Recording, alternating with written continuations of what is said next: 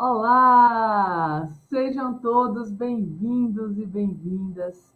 Né? Em nome da Associação Brasileira de Doenças Genéticas, a CDG, damos as boas-vindas e agradecemos a todos vocês que estão aqui nos ajudando na conscientização e divulgação de informações sobre a doença de Batten, através do projeto Super Francisquinho e a jornada de superação da CLN2, tem como objetivo transformar essa história em uma semente de esperança para todo o ecossistema de doenças raras do nosso país. Para a live de hoje, recebemos orgulhosamente o excelentíssimo deputado federal Joaquim Passarinho, juntamente com os pais do Francisquinho, Bruno Marinho e Patrícia, para falarmos sobre políticas públicas para pessoas com deficiências e doenças raras. Aproveita para se inscrever aqui no nosso canal, nesse botãozinho vermelho que fica aqui logo abaixo, né? e fique por dentro dos nossos próximos eventos. E aperta o gostei, o joinha, para gerar ainda mais engajamento para os nossos vídeos e fazer com que essa mensagem alcance mais e mais famílias do nosso país. Convidamos nesse momento o senhor deputado Joaquim Passarinho Pinto de Souza Porto, arquiteto e político brasileiro, filiado ao Partido Liberal, deputado federal pelo Estado do Pará e vice-líder na Câmara dos Deputados pelo seu partido. É sobrinho do ex-senador e ex-governador do Pará, Jarbas Passarinho. Seja muito bem-vindo e muito obrigada pela honra de tê-lo aqui conosco.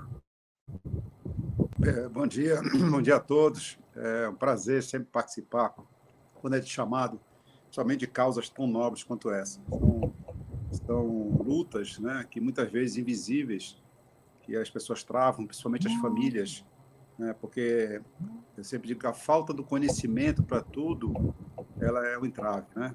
E realmente até pouco tempo, é, pouca gente falava sobre doenças raras né, dos últimos três, quatro anos para cá, é que nós começamos a ouvir um pouco mais sobre isso, ou isso começou a ter um pouco mais de eco, porque as famílias ficavam muito isoladas, tentando resolver os problemas e com uma distância muito, muito longa do, do poder público.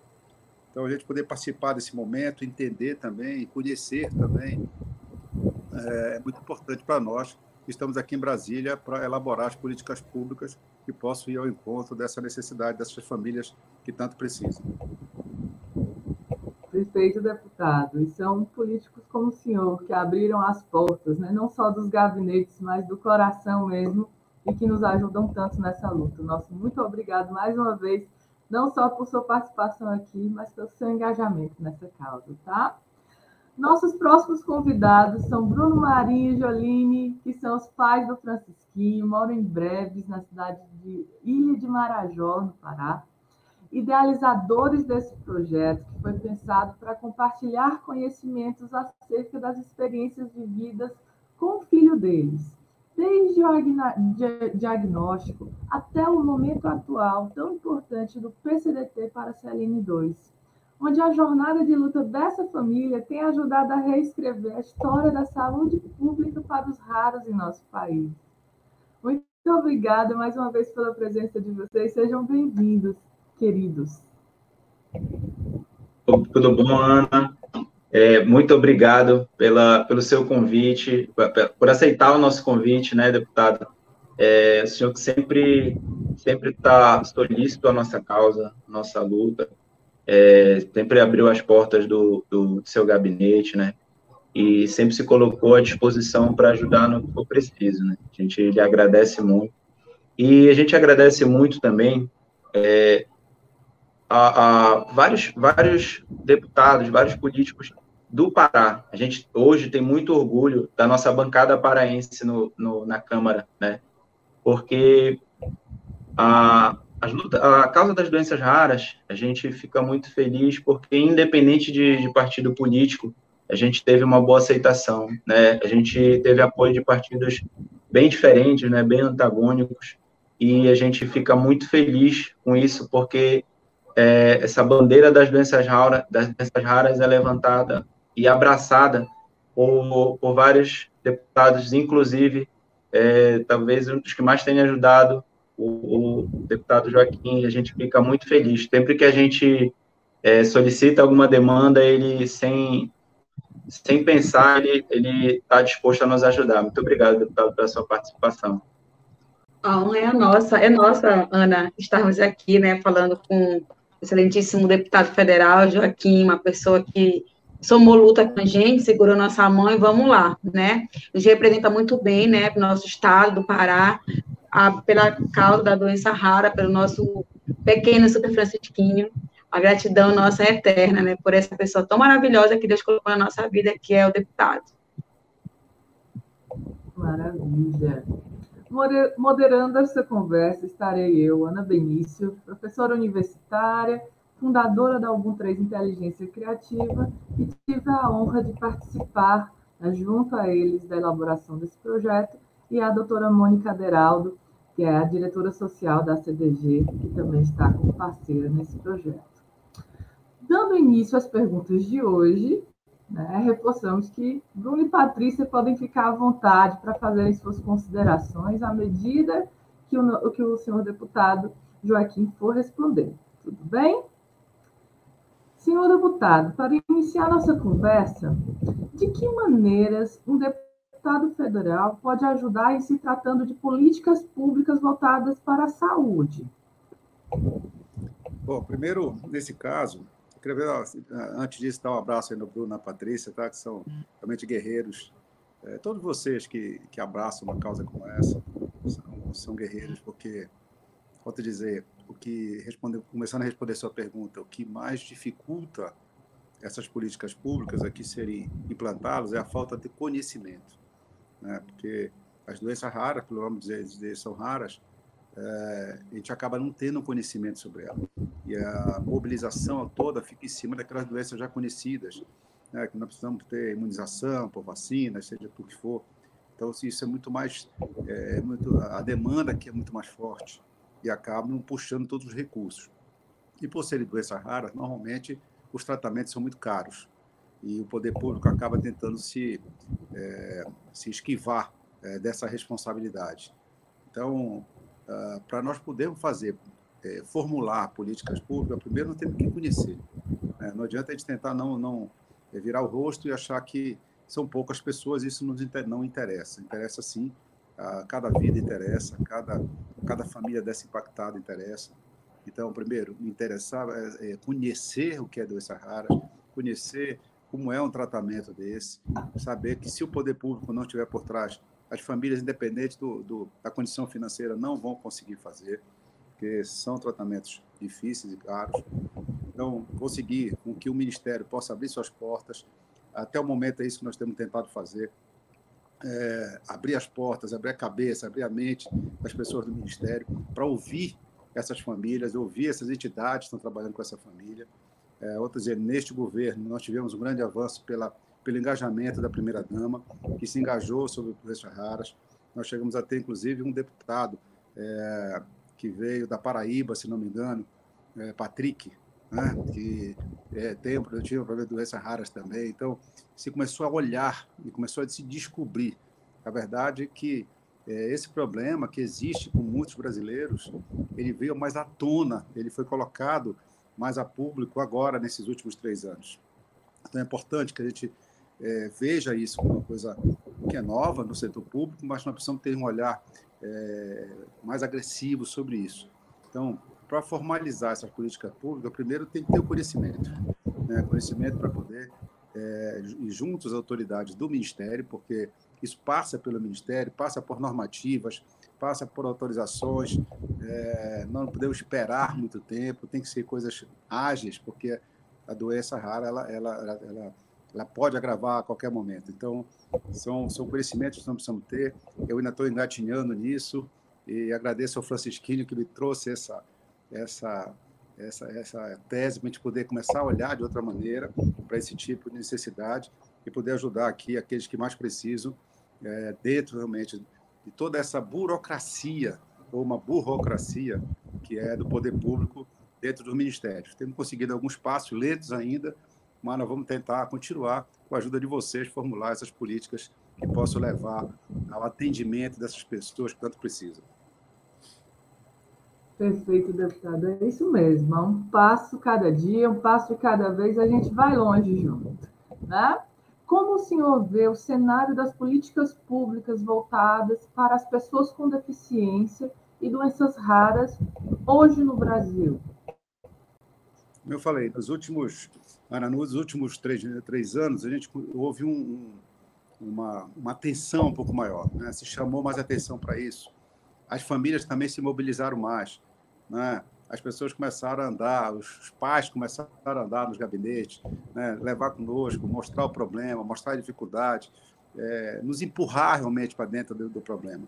A verdade é essa, que a demanda aqui é tão grande que se não houvesse esse clamor dos pais, se não houvesse a mobilização das entidades ligadas a doenças raras e principalmente as famílias é, que se empenham nisso, né? que, que vão atrás, que fazem camisa, que leva um brinde. Eu via o desespero da família, às vezes, entregar para a primeira-dama um, um, documento, e eu disse, me dá que eu levo, entrego, entregamos aqui no Ministério, entregamos para a primeira-dama.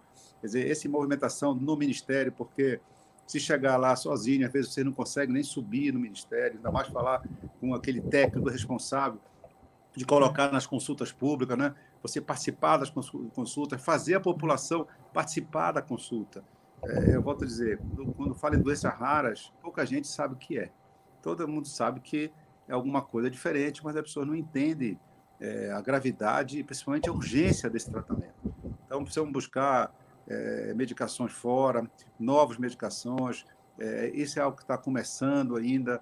Muito vamos avançar. Eu tenho certeza que essa luta ela é apenas o início para que a gente possa baratear esse tratamento, para que a gente possa é, deixar esse tratamento como algo prioritário dentro dessas políticas públicas. Então, nós temos que trabalhar o orçamento, nós vamos votar o orçamento agora no final do ano, mas antes nós precisamos que o Ministério reconheça essa doença rara, que o Ministério consiga colocar isso como uma doença é, que tem tratamento pelo SUS, para que a gente possa adotar orçamento é, qualificado para o Ministério da Saúde nesse atendimento.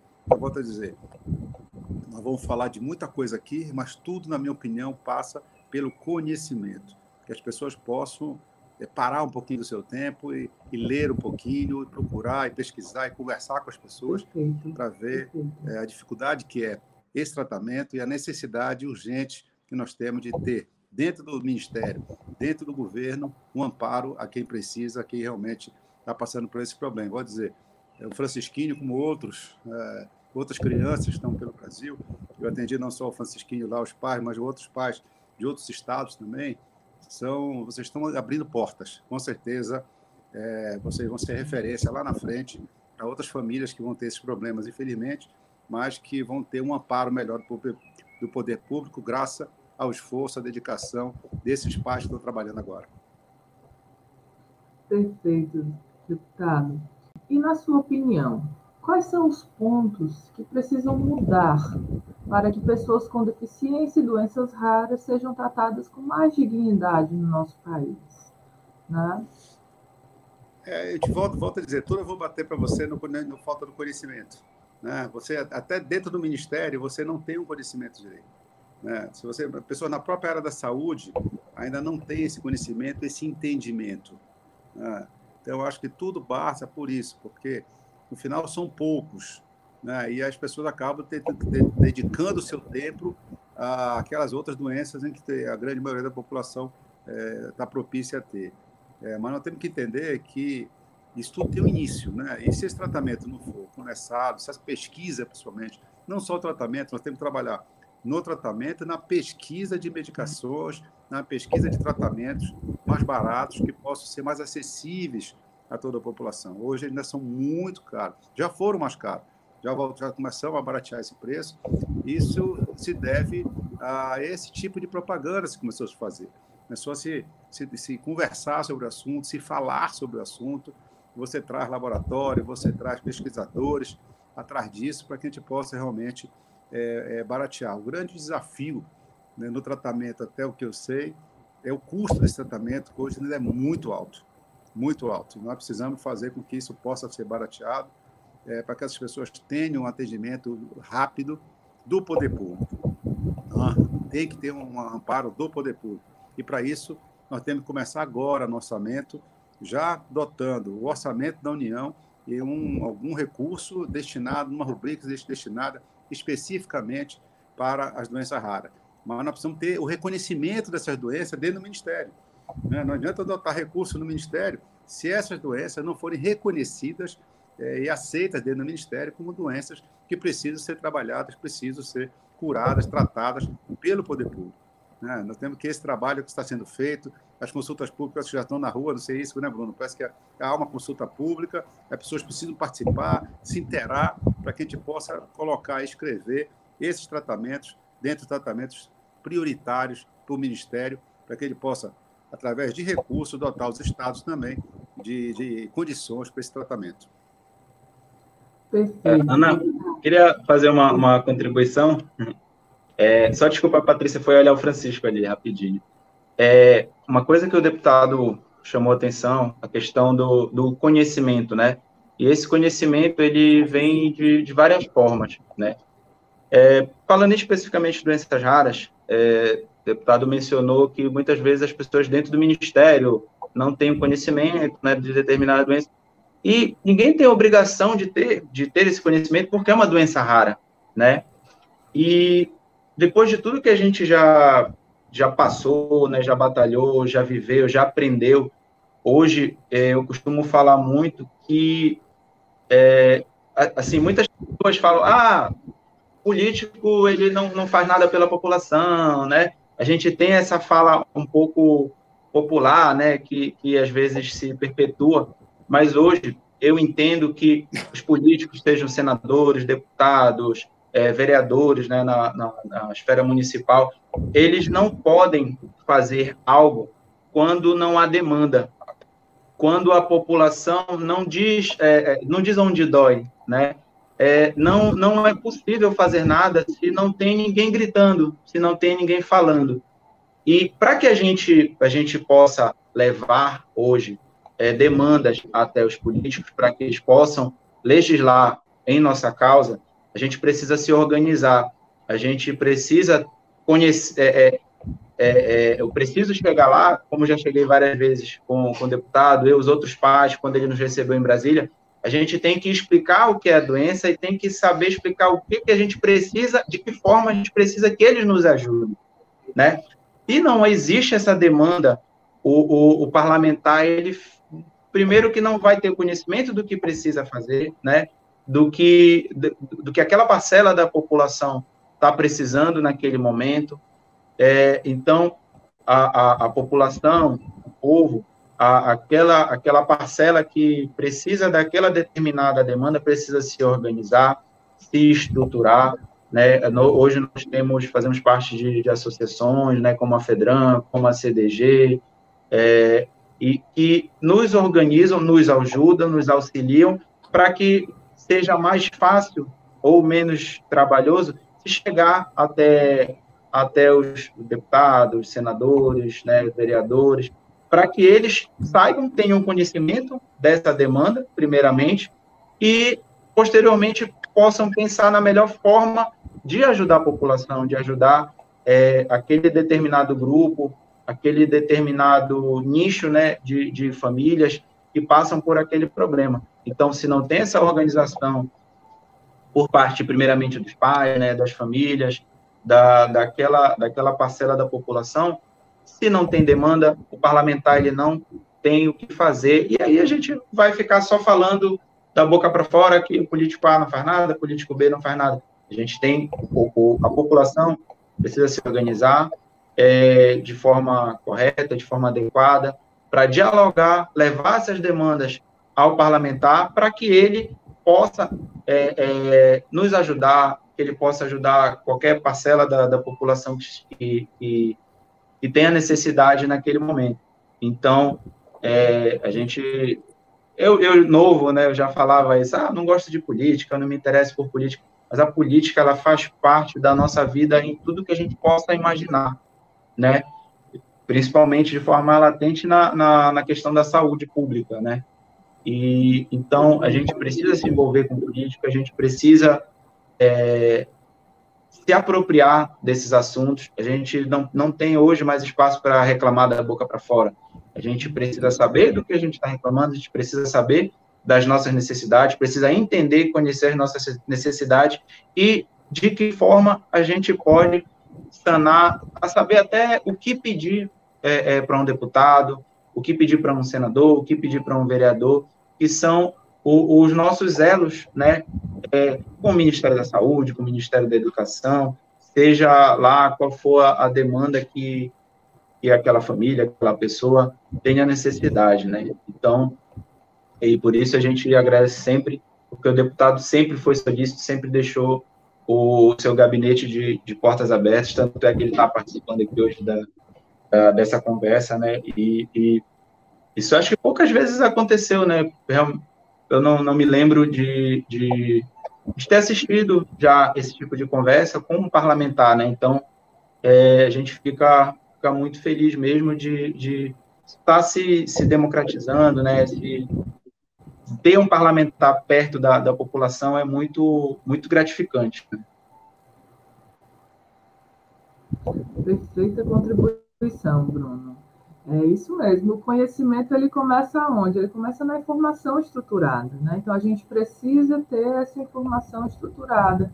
E é por isso que a gente bate tanto nessa tecla da união do ecossistema de apoio a doenças genéticas e raras, né? Porque aqui vem né, é, o poder público, a iniciativa privada, né, o governo, como os agentes dessa tríplice hélice inovativa, né, que faz impacto social acontecer, e o terceiro setor aí, como esse quarto vetor que contribui tanto para que essas informações cheguem né, de forma estruturada e provocar aí essa tríplice hélice na direção também dessa causa que é tão é, relevante é, no nosso país. Né? Esse, eu falei, eu falei da, da, Pois não? Eu falei dessa parte mais de, de organização, né? Dessa forma mais. As deputadas lembrou aí também. É, às vezes a gente precisa ir para a rua, né? É, é, levantar a camisa, né? Essa camisa aqui, ou um dia desse, a, a primeira dama veio aqui a Belém e fui lá para meio do, do, do povão, né? Cheguei lá perto dele, aí ele me viu, né? Lembrou, aí consegue entregar um documento para a primeira-dama, para ajudar na luta. E tem essa parte também que a gente tem que ir para o meio do. Pô, tirei a camisa, aí levantei, aí ele pôde me, me reconhecer, aí tem essa, essa, outra parte também que a gente tem que dar cara a tapa aí para o meio do, do, do povão, né, e conseguir fazer as coisas andarem, né? É isso mesmo, é isso mesmo é a sociedade civil organizada, né? Aí propondo tudo isso, né? E provocando Ana, essa hélice. Deixa, só, deixa só me meter um pouquinho nisso aqui. É, é, importante isso que o Bruno tem falado que vocês têm feito, tá? O que a gente tem visto em outras doenças é que o poder público tem que apoiar, mas mais importante são as associações que são montadas. Se você vê as pessoas que têm algum tipo de transtorno, algum tipo de doenças mentais, elas são atendidas muito melhores em associações como a PAI, como outras associações, do que pelo próprio poder público. Né? A sociedade civil ela chega muito mais rápido, ela chega muito mais à frente, ela tem muito mais, é muito mais empenhada, muito mais comprometida, às vezes, do que o poder público. O poder público tem toda a sua burocracia, tem mudança de governo, tem mudança de entendimento, mudança de secretários, então, o que a gente precisa aqui é arrumar algum recurso, mas é muito importante a participação e engajamento da sociedade civil através dessas associações que vocês fazem parte, porque a salvação dessa, desse, desse, dessas crianças, a salvação e, e o prolongamento desse trabalho, ele tem muito a ver com a organização da sociedade civil. Perfeito. É isso mesmo. Né? Então, esse terceiro setor, essas organizações da sociedade civil, né, as OSCs que movimentam, aí no Brasil né, a gente tem é, OSCs de, uh, importantíssimas né, nessa causa, que realmente provocam tudo isso né, e trazem a atenção das universidades, do poder público, da iniciativa privada para essa causa, né, para que esse impacto social aconteça. Né? E o senhor, na sua última fala, falou muito bem sobre os pesquisadores, né? sobre a importância das universidades. No Brasil também a gente tem grupos de pesquisas excelentes, né? de ponta, né? que vem, de fato, também fazendo, a, a, a contribuindo para o desenvolvimento de tratamentos. Né? Então, isso é importante a gente ressaltar aqui e agradecer. Né? Ah, e a nossa pergunta ela vai justamente nessa direção. Com relação à incorporação de novas tecnologias, né? mais especificamente medicamentos para o, para o tratamento de doenças raras. O que poderia ser feito para que esse processo fosse mais rápido e menos doloroso para os pacientes e suas famílias, senhor deputado? Na sua opinião. Eu acho que é isso que nós estamos fazendo aqui, que vocês estão feito, fazendo. É, tudo volta para a falta do conhecimento. A demora justamente é por desconhecer a, a, gravidade do problema. Então, você chega num funcionário do ministério, ele não sabe o que fazer, você chega num, num diretor da área que também tem outras demandas em cima dele e acaba não, não, se preocupando muito com essa, até porque são raros, são, não são tantos pacientes, ele acaba se dedicando àquilo onde você tem muito mais pacientes é, precisando de atenção. Então, nós precisamos desse engajamento, é, que a classe política possa se envolver, sim. É, o Bruno falou da, do engajamento político da sociedade, e tem uma frase que eu sempre disse na campanha, quando as pessoas ficam falando mal da política e até não querendo nem participar disso, é uma, um ditado que diz que quem não gosta de política vai ser governado por quem gosta.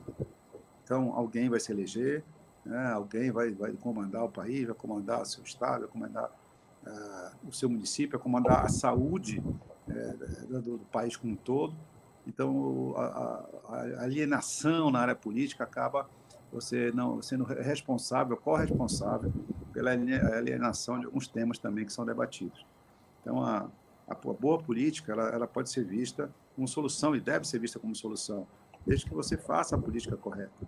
E não adianta reclamar, quem elege os políticos é o povo. Né? Então, não adianta ficar só reclamando se eu realmente não participo e não elejo. Não existe o político é mau. Não, se o político é ruim é porque o eleitor é ruim. Porque quem colocou o político lá foi o eleitor. Né? Então, o eleitor tem que dizer: primeiro, eu tenho que me conscientizar, eu tenho que saber em quem eu vou votar, eu não posso trocar meu voto por 100 reais, eu não posso trocar meu voto pelo, pelo um jogo de futebol, eu não posso trocar meu voto por uma caixa de cerveja, eu não posso trocar meu voto pela telha, pelo, ou seja, eu tenho que escolher político que me represente quando eu preciso e não para me dar um benefício qualquer aqui que acaba amanhã. Né? Uma caixa de cerveja vai te dar só uma dor de cabeça no outro dia. Né? E vai esperar quatro anos para beber cerveja de novo. Né? Então, assim, o que eu digo para as pessoas?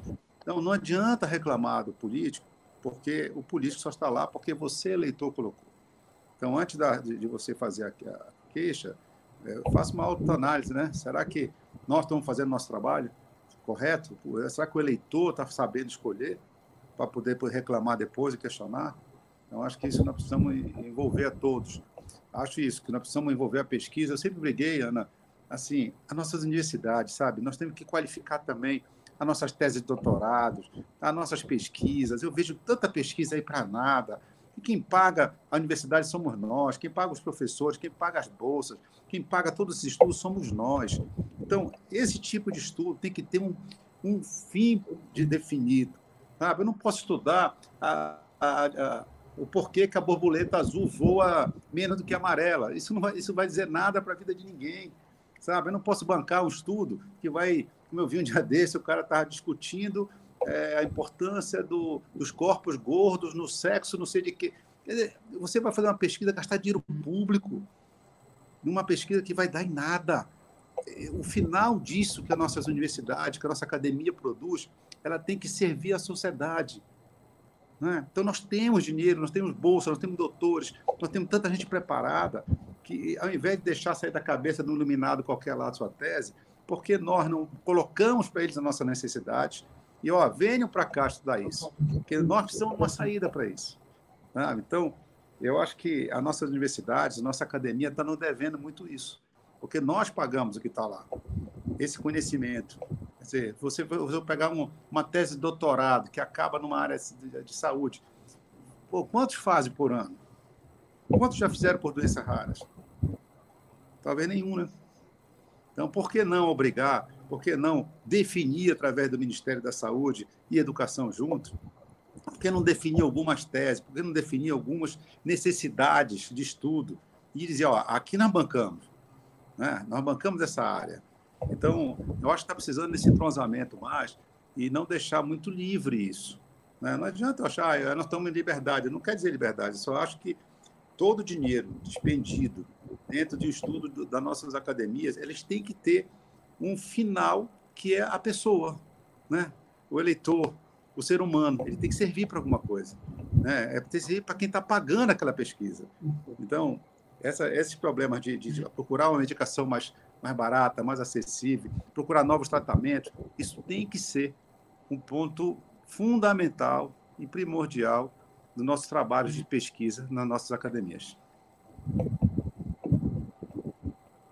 Concordo com o senhor, é, é, plenamente, deputado, concordo com o senhor. É, tudo precisa ser mais direcionado, né? Se a gente, de, de repente, fosse fazer um levantamento do, da quantidade de, de teses que se tem para doenças raras, com certeza vai ser um número muito, muito pequeno, né? É, primeiro, porque, lógico, é, é um, um, universo pequeno, né, uma amostra pequena, mas é, é, existem várias doenças raras, né? A gente tem aí entre 6 mil e 8 mil doenças raras, né? A gente tem esse, essa quantidade. Então, mesmo que sejam cada doença rara uma parcela pequena, mas a gente precisa de, de contribuição porque são inúmeras doenças raras e se a gente for levar em consideração quantas teses, né, quantos trabalhos de pesquisa tem voltado para isso, com certeza vai ser um número muito pequeno. Outro com dia até saiu também no Fantástico, inclusive, uma pesquisa sobre o camapu, que é sobre criança, é sobre, tipo, voltado para Alzheimer, né? Só que, assim, o, e o nosso acesso? Nós corremos atrás para tentar. É, a maior pesquisa foi aqui no Pará, na Universidade Federal do Pará. Agora, vocês imaginam, nós somos do Pará, Francisco do Pará, aí vocês vocês acham que a gente conseguiu acesso a essa pesquisa? A gente tentou bastante. A gente tentou bastante. Falar com os pesquisadores, né? Entendeu? A Porque a gente conseguiu. queria somar, a gente queria enriquecer e deixar até que o Francisco fosse teste para essa pesquisa. A gente não conseguiu acesso.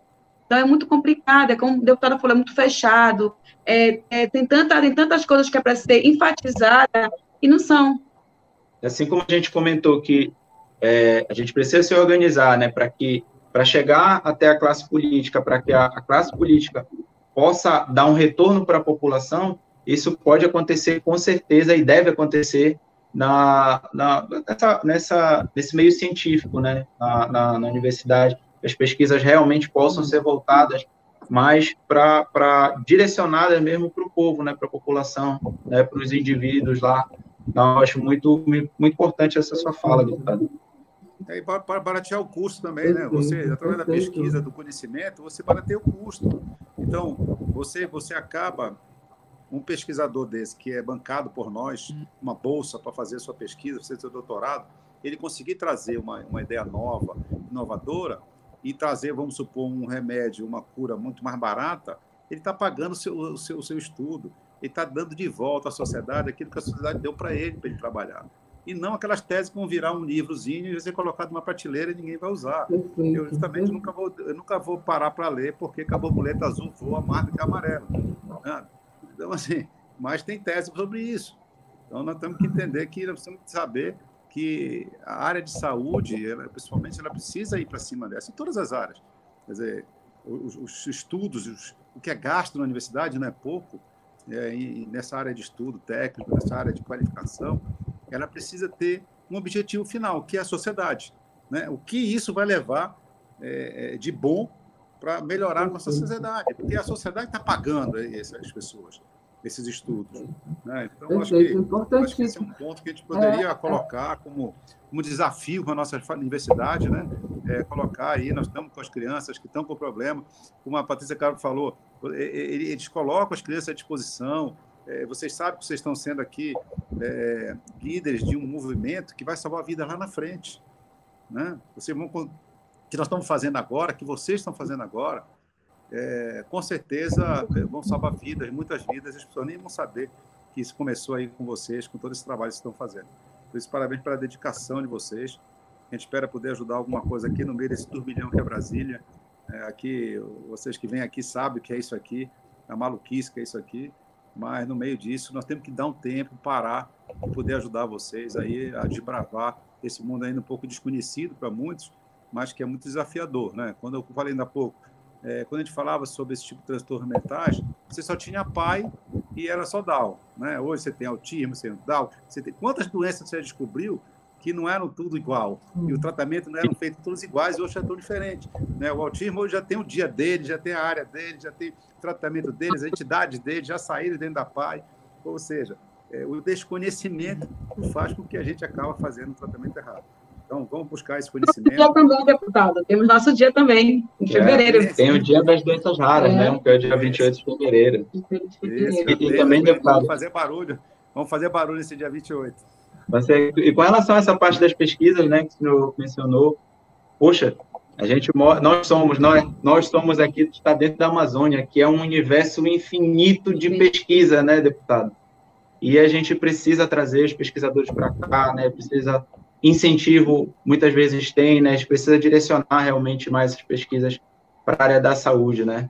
A gente pegou até um susto no dia da, da reportagem no Globo Repórter, quando mostrou o Camapu, que ele é um principal regenerador de cérebro, né, principalmente para a doença de Alzheimer. Que o Francisco é Alzheimer da infância. Eu fiquei pensando assim, e aí ele está procurando pessoas para testar para fora, sendo que Francisco é a única criança no Pará que tem essa doença, né? E você tem que tirar daqui, como, como o deputado falou, Pará como principal investidor, né? Dessa pesquisa, aí tu pega essa pesquisa e leva para fora, né? E cadê teu retorno? Eu fiquei assustada, e aí corremos atrás para tentar contato com a universidade, para querer contar a história do Francisco, e não tivemos mais. É, triste isso, né? Perfeito. Tá? E é por isso que a gente fala tanto da união do ecossistema de apoio a doenças genéticas e raras, né? E de fato conectar todas essas pontas, né? fazer essas provocações é de fato extremamente importante, levar problemas reais do nosso país para os grupos de pesquisadores, né? Fazer essa provocação, isso até aumenta a relevância da pesquisa, né? Também é de interesse de todo pesquisador né, ter uma pesquisa que seja relevante e que contribua com o impacto social. Então, fica aqui né, esse convite para que a gente consiga fortalecer ainda mais essas pontas né, na direção do crescimento aí, do impacto social né, desse ecossistema. Mas nós vivemos hoje né, um momento muito importante, de modo muito particular, na luta aí da jornada dos pacientes de CLN2 ou do Batem, né? a gente já passou pelo processo de incorporação dessa medicação ao SUS, né? foi uma primeira jornada também, né? Ah, ah, muito desafiadora, e agora a gente está no segundo momento, que é o PCDT, para lipofucinose seroide neuronal tipo 2, né, que é o protocolo clínico de diretrizes terapêuticas, ok?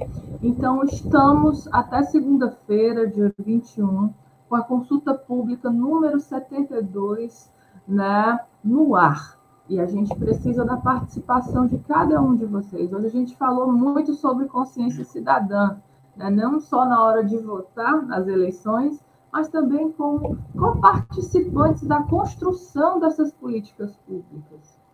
E que bom é poder contar com cada um de vocês nesse processo. A gente já fez esse mesmo movimento lá na incorporação, vocês vieram junto com a gente, né, de fato, somando nesse ecossistema, e agora é o momento de fazer tudo isso novamente tá certo? A gente já tem mais de 500 contribuições nessa consulta pública, mas precisamos dobrar esse número aí até segunda-feira, até o último dia, né? E eu tenho certeza que a gente pode contar aí com apenas alguns cliques de vocês para somar nessa luta, ok? Eu vou demonstrar agora rapidinho como que a gente faz para contribuir, para dar a nossa contribuição nesse processo. Vocês vão ver que são apenas alguns cliques, então, de fato, né, é, é, pouquíssimo tempo com uma contribuição extremamente valiosa. O link para vocês acessarem a consulta pública vai estar aqui no QR Code na tela de vocês e também na descrição desse vídeo. Então, clique aí na descrição do, no link na descrição do vídeo e já vamos aqui fazendo né, a nossa contribuição juntos, tá certo? Lembrando que para que você consiga contribuir na consulta pública, você precisa estar logado, né, fazer o seu login aqui no entrar no portal gov.br. Você vai estar habilitado, habilitada para contribuir com a sua consulta pública, tá? Chegando aqui na consulta Pública Conitec SCTIE número 72, barra 2022, PCDT, lipofucinose seróide neuronal tipo 2, CLN2, doença de como nós estamos falando aqui, tá certo? Ó, a gente já está com 507 contribuições recebidas até o dia 21, então vamos aí juntos, né, dobrar esse número, ultrapassar a barreira aí das mil contribuições e de, e, de fato, contribuir para a cocriação desse protocolo clínico de diretrizes terapêuticas da lipofuncinose seróide neuronal tipo 2. Quem quiser ter acesso a mais informações para compreender melhor esse contexto, né? Como foi a jornada até esse momento da consulta pública, basta clicar aqui nesse link do relatório PCDT, que vai abrir para vocês esse documento do Conitec que é um relatório de recomendação com esses protocolos, tá ok?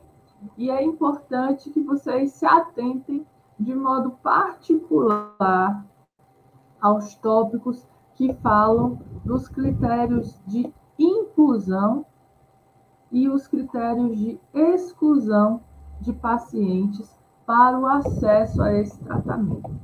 São justamente esses dois tópicos né, que a gente vem solicitando, de fato, né, uma atenção maior né, do Conitec né, e dos profissionais envolvidos na elaboração desse protocolo, para que este protocolo, de fato, leve o acesso ao tratamento a todas as crianças, né, que cada vida importa. Então, vamos lá. Para registrar sua opinião, você vem aqui, sua data de nascimento, a região né, que você reside, o estado, o município. Aqui você vai preencher como você deseja contribuir. Se é como uma organização da sociedade civil, né, uma associação, um grupo informal, uma fundação, um instituto, paciente, familiar ou amigo de cuidador, parente, profissional de saúde, alguém interessado no tema, empresa, empresa fabricante de tecnologia avançada. Você vai aqui preencher qual dessas opções mais se adequa à sua realidade. Se for pessoa jurídica, você vai colocar aqui o seu CNPJ a razão social, ok? Caso não, você segue para a próxima, o próximo item. Aqui o seu sexo biológico, autodeclaração de cor e etnia, e aqui começam de fato as perguntas direcionadas à consulta pública. Como você ficou sabendo dessa consulta pública? Se foi a partir desse movimento, né, dessa sequência de lives do Super Francisquinho, você coloca aqui redes sociais. Se foi a partir de um outro canal de comunicação, você seleciona a opção que mais se adequa, certo? E aqui, para falar das perguntas 10, 11 e 12, eu vou chamar o Bruno para fazer as considerações, ele como pai do Francisquinho, né? ele, Patrícia, como pai do Francisquinho, né? como é, é, eles entendem que a gente uh, pode participar dessa, dessa consulta pública para contribuir para a melhoria desse protocolo. É, como a gente já comentou em outros programas, né, o PCDT que foi, que foi é, proposto agora pela, pela Panitec, pelo Ministério da Saúde, ele é um pouquinho excludente, né? Um pouquinho bastante excludente é, tem uma, uma escala motora uma escala de linguagem em que é levada em consideração e existe uma pontuação para isso, certo? Então, é, o, a Conitec, ela colocou como pontuação 3, que é, a, a, escala toda vai de 0 a 6. Então, isso é, precisaria que a criança estivesse andando, estivesse falando, é, para que pudesse receber a medicação. Então, é, isso hoje está um bastante aquém do, do estado dos nossos filhos hoje, né? Mas o próprio Francisco é prova de que há progressão dentro dessa, dessa escala, né? O Francisco já chegou a estar na escala motora zero, né? Então, e após o início da medicação, ele progrediu muito. né? E esses, esses progressos eles não são levados em consideração no PCDT da forma como está sendo proposto hoje. Então, quando você for votar, amigo, a gente pede muito que você coloque é, na pergunta 10 a alternativa muito ruim, porque a gente precisa que esse PCDT receba é, é, uma alteração, que ele seja modificado para que ele seja mais amplo e que nenhuma criança fique de fora da, da, do recebimento da medicação, né? Então, a gente precisa que você vote na pergunta 10 muito ruim para que a gente possa modificar esse PCDT e torná-lo mais amplo, né? E nas perguntas 11 e pergunta 12, você pode falar da melhora motora, da melhora da linguagem, da melhora da alimentação. Você pode citar essas situações que acontecem. Aconteceu com o Francisco, é, estão acontecendo também com as outras crianças, né? Acontecendo com a Isa, com o Guilherme, com o Samuel, com a Maria Clara, com a Carol, né? Com todas as crianças que é, estão é, nessa luta, né?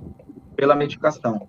E também um outro ponto que é muito importante salientar, além da melhora motora e da melhora de linguagem, que é um pouco mais demorada, porque precisa também de uma reabilitação adequada, né? é, a principal, né, a principal questão, uma das, das situações que mais nos aflige enquanto pais é ver o seu filho convulsionar. Quem já presenciou uma crise convulsiva sabe o quanto é desesperador, o quanto é angustiante, né, seja em idoso, uh, uh, jovem, mas numa criança é mais desesperador ainda. A crise convulsiva é algo que, assim, que a gente, naquele momento, quem nunca presenciou, acha que a pessoa vai morrer, que a criança vai morrer quando tem uma primeira crise convulsiva, né? Então, a CLN, é, sem a medicação, é uma doença que, que a criança caminha aí para 10, 15, 20 crises convulsivas no dia. E isso é desesperador, né? Imagina como vai ficando com o tempo o cérebro dessa criança. Então, o, o alfa-serliponase, um dos primeiros benefícios dela e mais amplos é o controle das crises convulsivas, né? E associado a isso, depois entra a questão da reabilitação e a criança vai tendo os ganhos motores e ganhos de linguagem que são mais lentos, é lógico. Eles vêm de acordo com a é, é, administração da, da medicação e a reabilitação. E isso demanda tempo. Mas o, o, o, mais emergente que a gente tem, o maior benefício da medicação é o controle das crises convulsivas, que é traz qualidade de vida para a criança, né? Traz é, é, conforto para os nossos corações, né? Porque deixar de ver o seu filho convulsionar não tem palavras, né? É, é como se fosse um milagre. Né? Então, você pode citar esses pontos, né? A, a melhora motora, a melhora da linguagem. O Francisco já está se encaminhando para essa questão de, de repente, daqui a um tempo a gente conseguir tirar ele da, da, da sonda pela da GTT, né, da alimentação, ele já é, é, voltou a comer algum, alguns alimentos, mas a gente não tem pressa nenhuma para que isso aconteça, para a gente não quer atropelar nenhum, nenhum, nenhuma etapa né, da reabilitação. E mas o mais, o mais emergente, o que mais o que acontece e não está sendo levado em consideração no PCDT é a questão do controle das crises convulsivas, que isso para a gente é sensacional, né? E, e, o quanto isso traz de qualidade de vida para a criança não tem não tem preço, não dá nem para mensurar. Perfeito, Bruno. Obrigada mais uma vez aí por suas contribuições. Né? Então, a partir de todas essas falas, a gente tem vários pontos aqui que a gente pode preencher, tanto essa, essa pergunta, né, se item 11, você gostaria de alterar ou incluir alguma informação ao texto? Desde pedir para que seja alterado, né, revisado os critérios de inclusão e exclusão, baseado em tudo que o, é, o Bruno falou, é também importante falar que muitas dessas crianças estão aguardando acesso a tratamento há muito tempo. E essa doença, ela é devastadora. Então, cada dia né, que essa criança passa sem o tratamento, a doença vai avançando e também comprometendo né, esses critérios aí, motores, né, enfim, que são importantes para que elas participem né, do acesso ao tratamento. Então, por favor, vamos preencher né, o 11, o 12, né, e de fato ajudar aí a reescrever esse capítulozinho da história da saúde pública no nosso país né, e ajudar essas crianças que estão precisando de alguns cliques de todos nós, tá certo? O item 3 é caso você tenha algum documento para anexar, né, se você for um pesquisador, né, se você for um familiar de algum paciente ou um médico, é um profissional de saúde, no caso, que queira contribuir também, né, com a partir da sua experiência, você tem abertura né, para, de fato, é, fazer o upload, né, anexar essa documentação aqui, contribuir com essa causa, lembrando né, que o senhor deputado falou o tempo todo que conhecimento né, para eles é muito valioso, essas informações contribuem para a formatação desse conhecimento. Então, se você tem como contribuir também, anexa aqui essa documentação e você estando logado no portal, vai aparecer um botãozinho azul aqui, enviar. Clicou nesse botãozinho e nos ajudou bastante nessa luta aqui né, para que a gente consiga né, mais essa vitória com alguns cliques. Né? Vocês estão vendo como é fácil e prático para cada um de nós deixar as nossas contribuições, que vão sim ajudar muitas famílias. Lembrando que o link para acessar a consulta pública se encontra aqui no texto abaixo, né, do, de, da descrição desse vídeo, ou então vocês podem ir lá no Instagram, arroba CDG Brasil, também no link da bio do Instagram da CDG, vai estar esse, esse link, ok? E agora seguimos agradecendo a presença de todos e fazendo um convite aos nossos participantes para fazerem suas considerações finais ao público né, e passarem seus contatos para que as pessoas possam também contactá-los. Né? Nosso deputado, senhor Joaquim, né? Gostaria Bom, de fazer suas considerações finais. Eu, eu só queria agradecer a Ana, Bruno, Patrícia, a todos vocês por participar desse momento. O Bruno já tinha me passado também é, o link, já está nas minhas redes sociais. Né? Já divulgar, pedir para divulgar, estou pedindo a divulgação com massa, jogando com meus grupos de WhatsApp, jogamos no sul do Pará, jogamos em todos os lugares. Ver se a gente consegue fazer essas ajudas. Mas é muito importante, cada conversa que a gente tem como essa, mais coisas a gente vai aprendendo. É importante essa fala do Bruno mostrando que a gente precisa responder e o que responder nesse questionário para ampliar um pouquinho mais é, esses conhecimentos. Então, vou dizer, estamos à disposição. É, a luta é muito longa, eu sei disso, mas vocês são heróis que, que, sabe, a dedicação que eu vejo desses pais, a dedicação que eu vejo vocês da sociedade civil que se engajam, engajam nessas associações em procura dessa melhoria é, é muito importante. Então, queria agradecer o convite de estar aqui com vocês. Vamos estar ajudando aí até segunda-feira, divulgando ainda mais, para que a gente possa ajudar nessa formulação, para que a gente possa ampliar um pouquinho mais essa, esse leque de atendimento. Né? Eu tenho certeza que é, qualquer melhorazinha que a gente possa ver é um, é um, é um passo muito grande para o futuro. Né? Então, vamos trabalhar na medicação, vamos trabalhar no, conhecimento, vou dizer, e vou dar uma olhada também para vocês na, no orçamento do, da União, né, para ver se nós temos alguma coisa. E aí depois o Bruno podia falar comigo e a Ana também sobre se tem algum tipo no Ministério, eu vou saber algum tipo de rubrica, algum tipo de, de dotação específica para isso, para que a gente possa falar com o relator do orçamento e ver se a gente deixa alguma coisa lá já prevista. Pode não ser o total, mas pelo menos alguma coisa garantida para a gente ter esse desenvolvimento é, dessa, desse tratamento, tá bom? Então, muito obrigado a todos, é, estamos sempre à disposição. É, desejo a todos que se emparem nas suas casas, saúde, muita fé nesse momento. A todo o Brasil, um prazer cristão, que Deus abençoe a todos. Como nós estamos do Pará, eu estou aqui do lado, não sei quem é católico, aqui do meu lado, Nossa Senhora Nazaré. Então, que Nossa Senhora Nazaré abençoe o lar de todos vocês, principalmente os paraenses, então aqui da Nossa Senhora e, e que aqueles que são, não são católicos, que Deus esteja no lar, na família de cada um de vocês. Muito obrigado. Amém, amém. Muito obrigada, senhor deputado. Amém. É...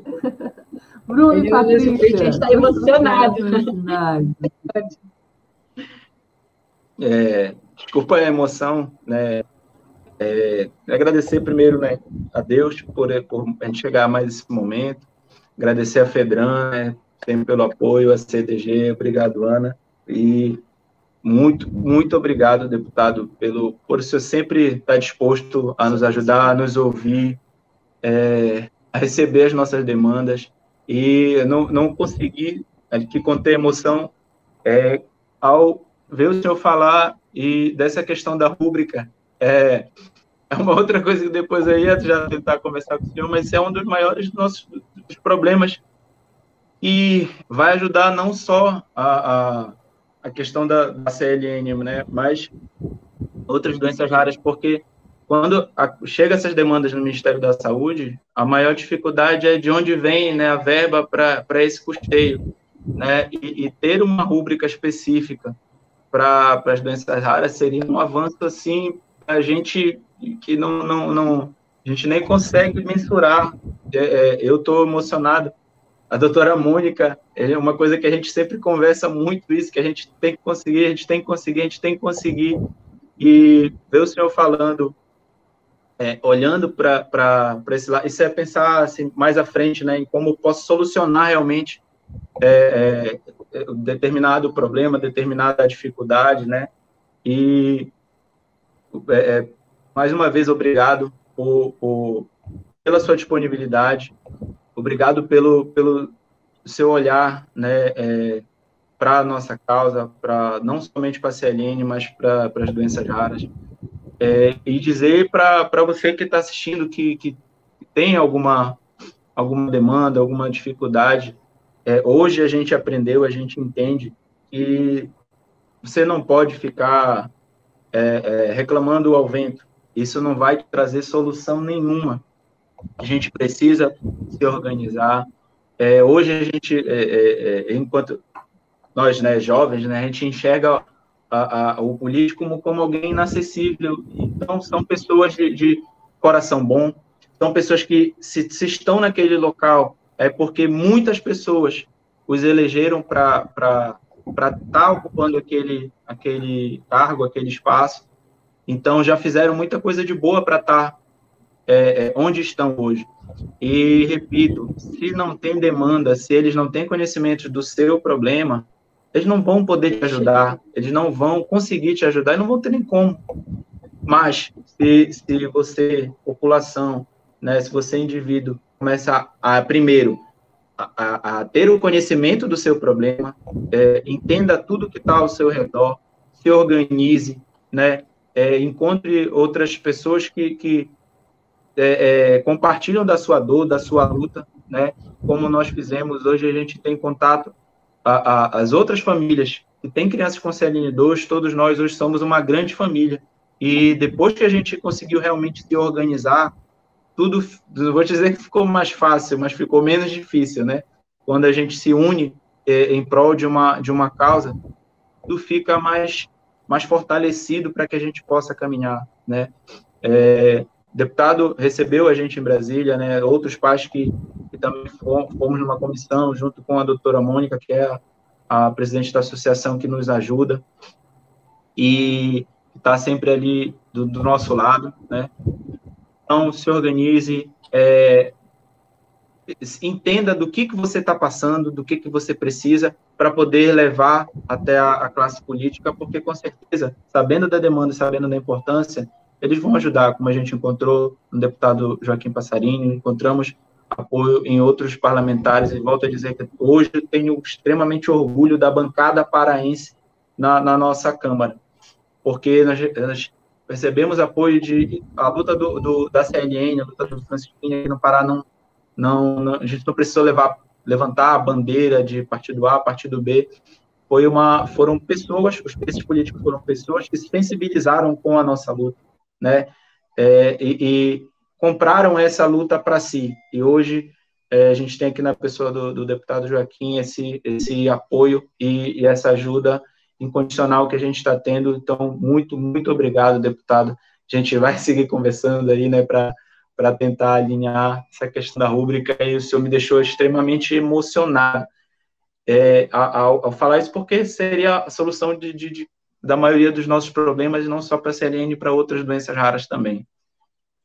Agradecer, né? Realmente agradecer a Deus. O deputado me deixou bem emocionado, emocionado, de Nazaré acredito que chegou até ele a lembrança do Francisco, que também foi a mesma, né, no São de Nazaré. Assim, é, Ana, eu estava um pouco ausente, né, devido aos socorros do Francisco, mas eu pude escutar tudo que o deputado falava. É, política, políticas públicas é isso mesmo, gente, a nossa responsabilidade, né, e as pessoas vejam muito assim como um bloqueio. É, eu vou votar porque eu estou tendo um retorno imediato aqui. Hoje a gente está tendo prova da nossa total responsabilidade. Está aqui o retorno. O retorno foi tudo que nós falamos, foi tudo que o deputado falou. Isso não foi vai acontecer, isso foram coisas que aconteceram, gente. Então, assim, isso é nossa responsabilidade. Quando você coloca um parlamentar, a responsabilidade foi nossa. Então, assim, quando você tem o Pará com uma bancada dessa maravilhosa, que compõe do deputado Joaquim, foi isso, foi nossa responsabilidade, foi nosso orgulho de ter colocado uma pessoa dessa maravilhosa para ser uma força. Sim, nosso coração fica quente, quanto paraense, quanto francisquinho, por ter uma pessoa dessa que somou força, segurou nossas mãos. E vamos lá, gente, você que está nos assistindo, você pode continuar mudando a nossa situação, somar força para que essa causa seja ganha totalmente, para que o Francisco e as outras crianças do Brasil não seja só uma luta em vão para que é, a gente possa conseguir a medicação para as próximas, mas que a, as crianças que fizeram parte dessa luta o dia de hoje possam estar inclusas num tratamento digno, para que possam continuar tendo qualidade de vida. Lembrando para você, é, até as crianças terem o diagnóstico, as crianças eram bem, o meu filho andava, o meu filho falava, meu filho corria, meu filho ia para a escola. Eu acompanhei até o tratamento, o meu amor da minha vida ir se deteriorando do meu lado. E eu não podia fazer nada. Eu não tive a oportunidade que você na sua casa está tendo de mudar a vida de uma criança. Apenas com um clique, apenas com 10 minutos. Com 10 minutos da tua vida, tu pode mudar a vida do meu filho, porque hoje bateu na minha porta. Amanhã pode bater na porta do teu filho, do teu sobrinho, do teu neto, do teu, teu vizinho, do amigo do teu vizinho, do teu melhor amigo, eu não sei. Então, assim, hoje bateu na minha porta. E quando bater na tua porta, tu pode ter certeza e ter orgulho. Eu fiz parte, eu mudei. Os meus 10 minutos valeu a pena, não só para o Francisco, mas para outras crianças que possam vir ter diagnóstico, não passar por tudo que o meu filho passou. E que o Braá também possa ter uhum mais políticos como deputado, para ser uma força. É um orgulho, é um orgulho para o nosso Pará, a bancada maravilhosa que o nosso Pará tem. São políticos assim que o Brasil precisa mesmo, gente. Que live linda, que momento especial, gente. Vocês estão sentindo daí também, do outro lado da telinha? Né? E é assim, compartilhando conhecimento, compartilhando experiências, abrindo a nossa mente, o nosso coração, para de fato gerar essa grande união de todos nós, que na nossa, no nosso individual podemos contribuir, seja com alguns cliques, seja com ideia, seja com pesquisa, seja com força, mais força nessa luta, né, organizando essas informações, seja lá no poder público, né, com o nosso deputado aí abrindo as portas para a gente, né, para que de fato a gente consiga concretizar aí os avanços né, no nosso sistema de apoio das genéticas erradas. Lembrando que essa live continuará disponível para visualização aqui no nosso canal do YouTube da CDG Brasil.